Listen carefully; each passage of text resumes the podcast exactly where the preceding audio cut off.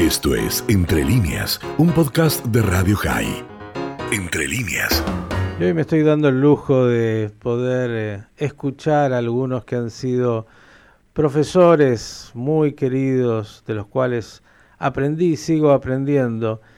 Y le cuento que, claro, uno de ellos nació aquí en la paternal, pero ha hecho una trayectoria enorme. Es el, usted lo conoce muchas veces, ha estado en Radio High, el curador del Museo del Libro de Jerusalén, el santuario del libro, en lugares más importantes. Pero me mandaba hoy una nota que le hicieron donde no hablaba de los manuscritos y de todo lo que ya tantas veces lo he escuchado, sino hablaba de la vida cotidiana, porque un profesor en Israel es un ciudadano más que tiene que ir al supermercado, que tiene que hacer su vida cotidiana. Y entonces vamos a aprovechar que nuestro querido amigo, el profesor eh, Zeev Reutemann, Adolfo Reutemann, nos cuente un poquito de las cosas de lo cotidiano en esta Israel que vuelve de alguna manera a cierta normalidad. Adolfo, un gusto saludarte, ¿cómo estás? Hola Miki, buenas tardes aquí eh, desde Israel, buenos días allá en Argentina. Bueno, comencemos por, eh, por el comienzo, decía alguien, ¿cómo está la situación eh, que, que algunos vemos desde la distancia con mucha envidia?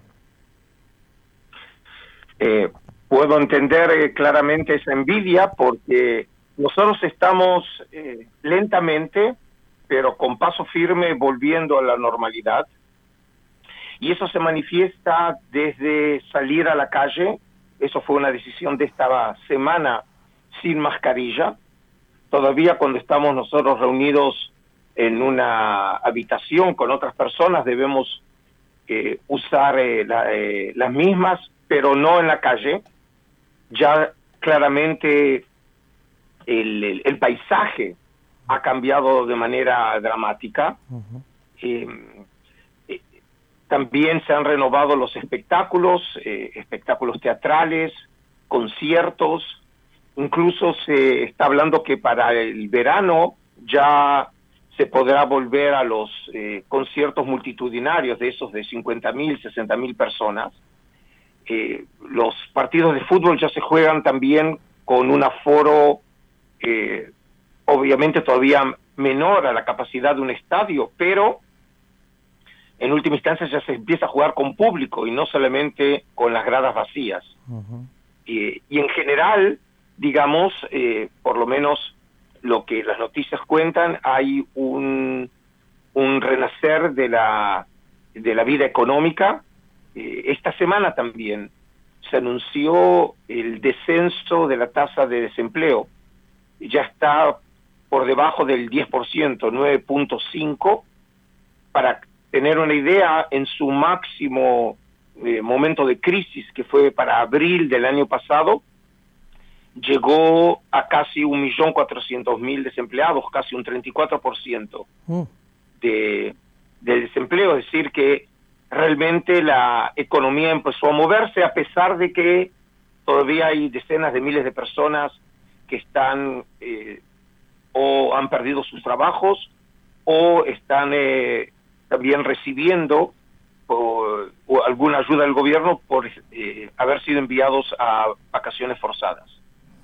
La verdad que, claro, buena noticia cuando Israel había tenido casi un promedio de 3,5% de desempleo, ¿no? Eh, su, eh, cuando, antes de entrar a la crisis, uh -huh. eh, Israel tenía más o menos 3.5 de, de, por ciento de desempleo, sí era muy bajo, muy, por debajo realmente de algunos, de muchos de los países de la OECD, uh -huh. pero eh, también en este caso le pegó fuerte la crisis. Lo que sí hay que recordar que del punto de vista de macroeconomía, eh, uno de los baluartes de la economía israelí, uno de los puntales, es precisamente la alta tecnología, el high-tech. Y en ese sentido Israel no se vio muy perjudicado porque eh, las personas siguieron haciendo su trabajo, pero en vez de hacerlo desde su oficina, lo hacían desde sus casas.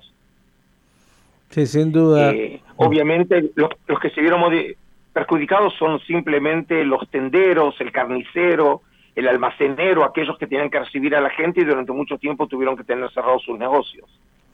Y estos negocios han comenzado a reabrir. ¿Cómo se ve el, panorama cuando uno sale a la calle, Adolfo?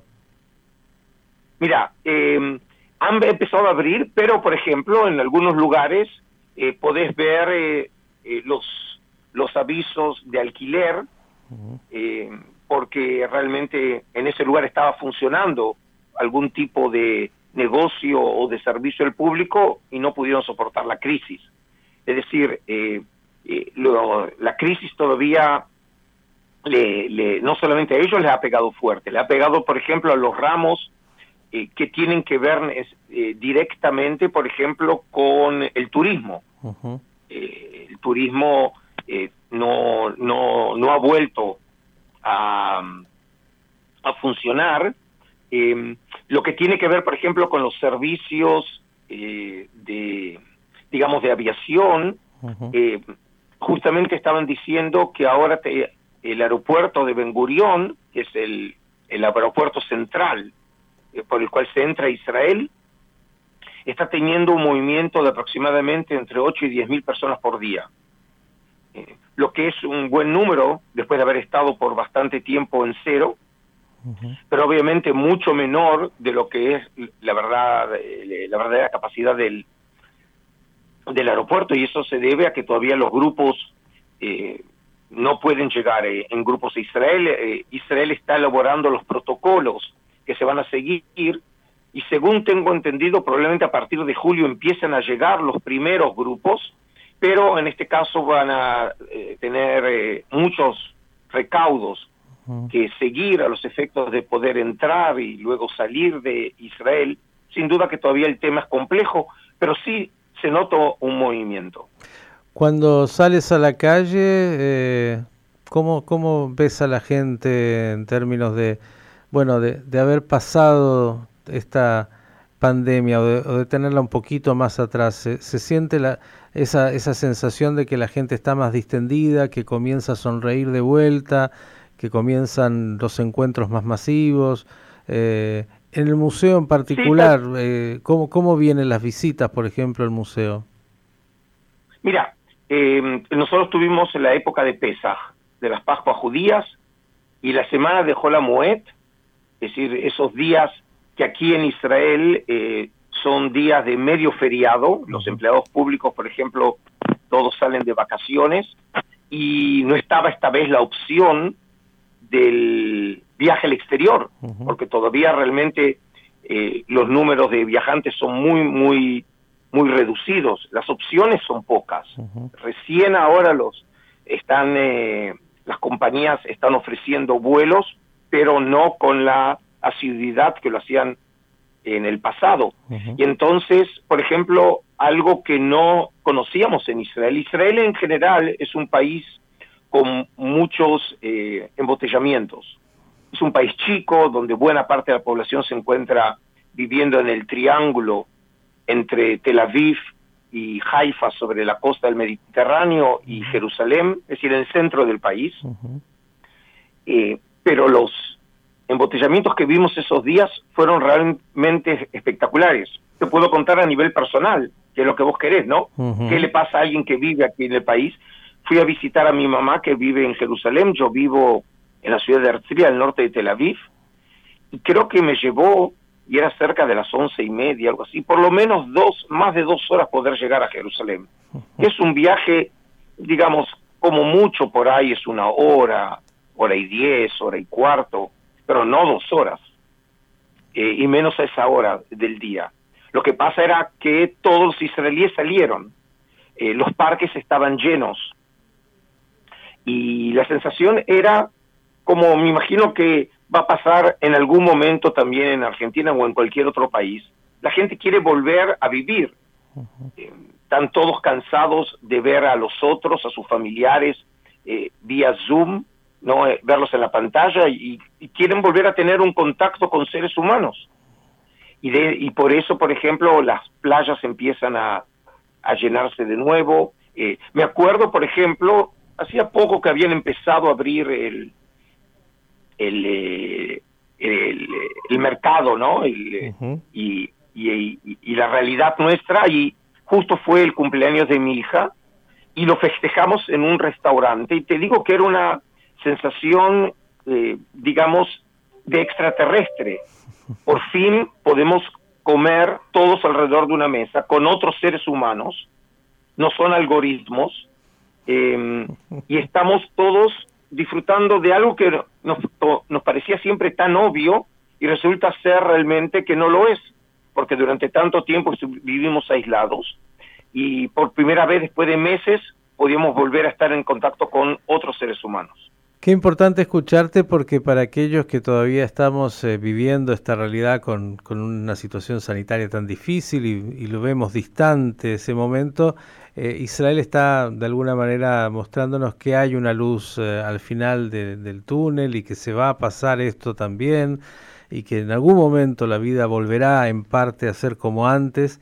eso es absolutamente imprescindible cuando uno está pasando una crisis pero conjuntamente con, salir de, un poco de la pandemia, eh, no es que Israel salió porque estuvo todo el tiempo sumergido en su crisis eh, política, sigue, me imagino, en la calle ahí como gran parte del tema en un país que, que tiene gobierno y no tiene gobierno. ¿Qué, ¿Qué está pasando? La verdad que me encuentro en una situación un poco eh, difícil teniendo que hablar de cosas que no tienen que ver con mi profesión, sino de la vida cotidiana.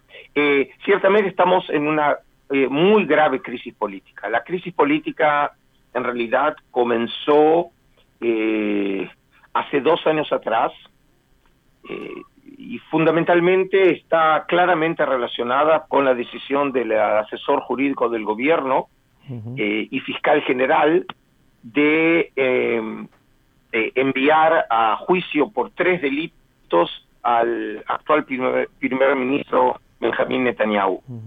Y desde entonces realmente hemos entrado eh, toda la sociedad israelí en un ritmo vertiginoso. Ya hemos pasado cuatro elecciones en lo que va de los últimos dos años. Nunca antes sucedió algo por el estilo. Em, eh, este último gobierno que acaba de, caer, y nuevamente estamos en gobierno de, de, transición, em, eh, fue eh, ese gobierno donde se intentó de, de hacer un, o crear un modelo en donde las dos fuerzas políticas mayores se dividen de manera igual el control del gobierno, lo que llevó realmente a un caos. Em, y ahora, eh, después de los resultados de la cuarta elección, estamos por el sistema eh, electoral en Israel realmente empantanados, porque podemos decir que si antes eh, la, se dividía el, digamos, el, el cuerpo electoral, ¿sí? Eh, eh, entre los de la izquierda y los eh, de la derecha, con, con también partidos de centro, en realidad hoy la gran división política es aquellos que quieren un gobierno con el actual primer ministro, con Netanyahu, y aquellos que desde un comienzo han declarado que de ninguna manera están dispuestos a sentarse en un gobierno de coalición con el primer ministro. Y hay que recordar que aquí el gobierno, el sistema es un sistema parlamentario. Lo que nosotros elegimos es aquí a partidos y eh, al que encabeza el partido, el presidente eh, Rivlin, eh, tiene por, por ley el derecho de eh, imponerle la formación de gobierno. Y por la manera en que salió, eh, eh, fueron los resultados, en realidad ninguno de los lados tenía mayoría. La mayoría aquí para formar gobierno significa de los 120 escaños del Parlamento, tiene que tener asegurado el apoyo de 61, 61 escaños. Es, es el mínimo indispensable para formar gobierno, que ya sí históricamente siempre se consideró como muy problemático, porque basta que uno se revele eh, y entonces entra el gobierno en crisis. Y ahora eh, el gran sueño de todos es poder llegar al número mágico que es 61 y no llegan al 61. Eh, le fue encomendado el primer ministro, eh, tiene 28 días para formar gobierno y ya pasaron eh, un poco más que la mitad, creo que quedan 13 o 12 días. Puede pedir eh, una, un alargue de, de, extensión de otras dos semanas cuando llegue el momento cuando le pruebe al presidente que tiene posibilidad de formar gobierno, pero que todavía necesita un poco más de tiempo. Y la sensación es que está trabada la situación.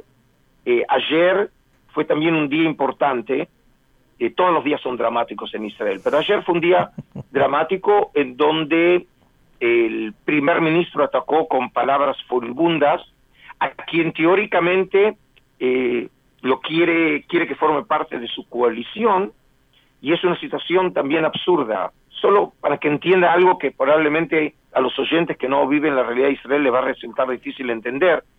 El primer ministro tiene en su favor 30 bancas.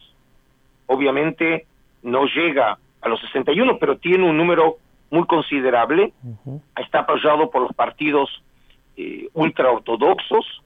Eh, y, y, después el problema es con eh, los algunos partidos de la derecha, eh, uno de ellos que dijo que de ninguna manera y bajo cualquier circunstancia eh, no habrá de sentarse si para formar gobierno se va a necesitar el apoyo de eh, uno de los partidos árabes, que tiene una relación ideológica con los hermanos musulmanes.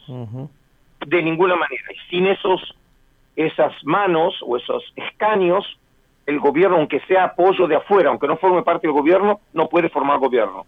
Y ahí están trabados. Y hay otro también de la derecha, que es Naftali Bennett, que solamente recibió siete escaños. Y, y la situación está creada de tal manera que él le exigió, parece las conversaciones, obviamente no estuve allí presente, al primer ministro poder eh, llevar a cabo con él un gobierno de rotación, se imaginan que es una situación absurda, ¿no? Alguien tiene 30 escaños, el otro tiene 7 escaños, y poder formar rotación de gobierno. Y la otra posibilidad, él dijo, lo denunció ayer, se llama Naftali Bennett, que fue ex ministro de Educación y de Defensa, que dijo, ok, la primera opción que tengo, ciertamente con la derecha, porque él es un claro ideólogo de la derecha, pero si no, dice, voy a negociar con el resto, que son los que están en contra de Netanyahu, eh, para formar un gobierno de unidad nacional. Eso significa que hay partidos de derecha, hay partidos de centro, y hay partidos de izquierda y de ultraizquierda. Y la intención es que para convencerlo a él, para pasarse al otro lado, es que él sea eh, eh, primer ministro y que sea el, primero en el turno, con siete escaños. Nunca antes sucedió eso en el, en el país.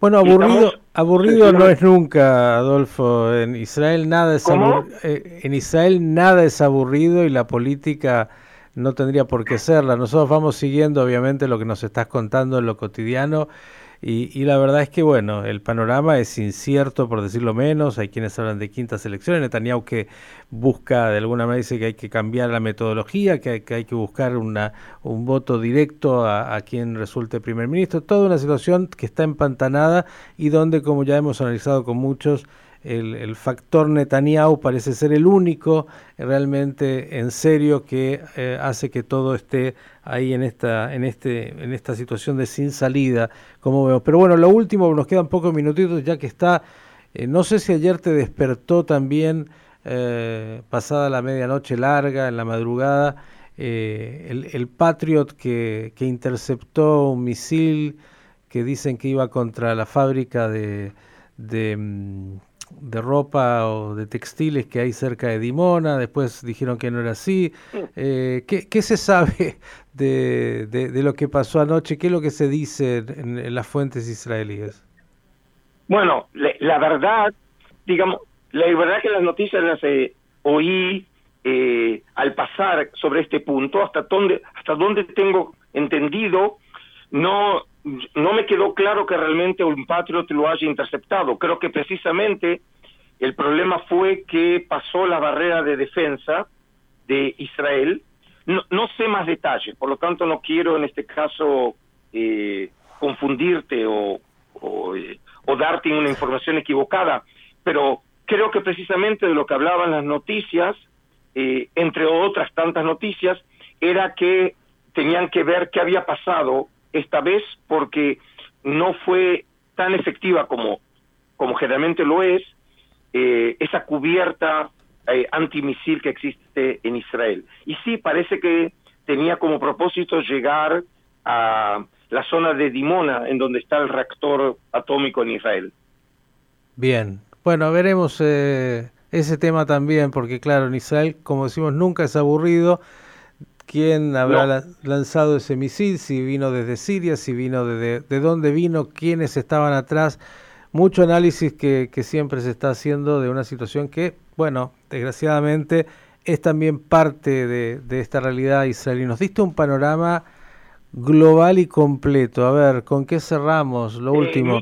Miki, lo, Miki, lo único que, para ahí para terminar, te puedo decir algo que a veces lo decimos eh, como un chiste en Israel, pero tiene mucho de verdad. Cuando en Israel no hay noticias y tenemos realmente un noticiero tranquilo, significa que está pasando algo, pero no nos dicen la verdad.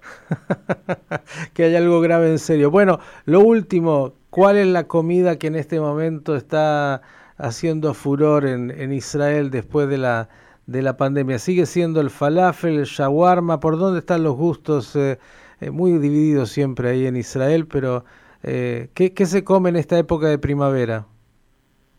Ah, bueno, la verdad que todavía no, no puedo decirte que yo haya tenido esa experiencia culinaria. Lo que sí te digo que una de las cosas que sí ha pasado en un tema tan eh, eh, trivial, ¿no? Y, y poco académico como es el, pero muy importante en última instancia, como tiene que ver el tema culinario, sí te puedo decir que hubo algunas iniciativas muy interesantes acá en Israel. Yo no sé qué ha pasado en Argentina, pero, por ejemplo, los grandes chefs y los grandes restaurantes, cuando vieron realmente que no había ninguna posibilidad de abrir sus puertas durante meses, la opción era quebrar, echar a todo su equipo, o en realidad desarrollar eh, nuevas, eh, nuevos modelos comerciales, por ejemplo, el envío de canastas de una comida, digamos, de five star, ¿sí?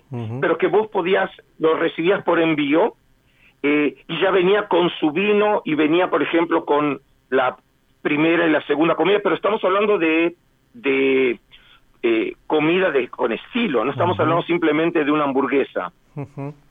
Y resultó ser que ese modelo, por ejemplo, fue atractivo y hasta en algunos casos eh, puede ser que, a pesar de que se vuelva a, a la tradicional eh, comida en un restaurante, puede ser que esos modelos nos acompañen eh, también en el futuro. Por ejemplo, estaban eh, ayer mismo estaban comentando, por ejemplo, sobre co- cocina eh, de Georgia, ¿sí? Gruzini, con una pita, eh, que eh, ciertos eh, rellenos propios de esa comida eh, los acostumbran ahora a colocar en pita. Entonces lo hacen, es una comida mucho más barata para la gente, Ya está. porque obviamente tienen que, tienen que ayudar y ayudarse a sí mismos tratando de bajar un poco el nivel culinario a los efectos de que la gente pueda pueda realmente comprar y entonces hacer los precios más más accesorios. En Adolfo, ese sentido quiero Adolfo, Sí. ya me abriste el hambre Sí. y, y a esta hora de la mañana es difícil y yo te voy a proponer agradeciéndote porque acá ya es en punto las 10 de la mañana que tenemos el com- compromiso de actualizar la información en el panorama de noticias, agradecerte por esta crónica eh, de la vida cotidiana tan importante, el profesor Adolfo Zev Reutemann, curador del Museo del Libro en Israel. Gracias, un abrazo y que sigan disfrutando de todo lo bueno. un gusto, Miki, cuídense. Ok, Shabbat Shalom. Esto fue Entre líneas, un podcast de Radio High. Puedes seguir escuchando y compartiendo nuestro contenido en Spotify, nuestro portal radiohigh.com y nuestras redes sociales. Hasta la próxima.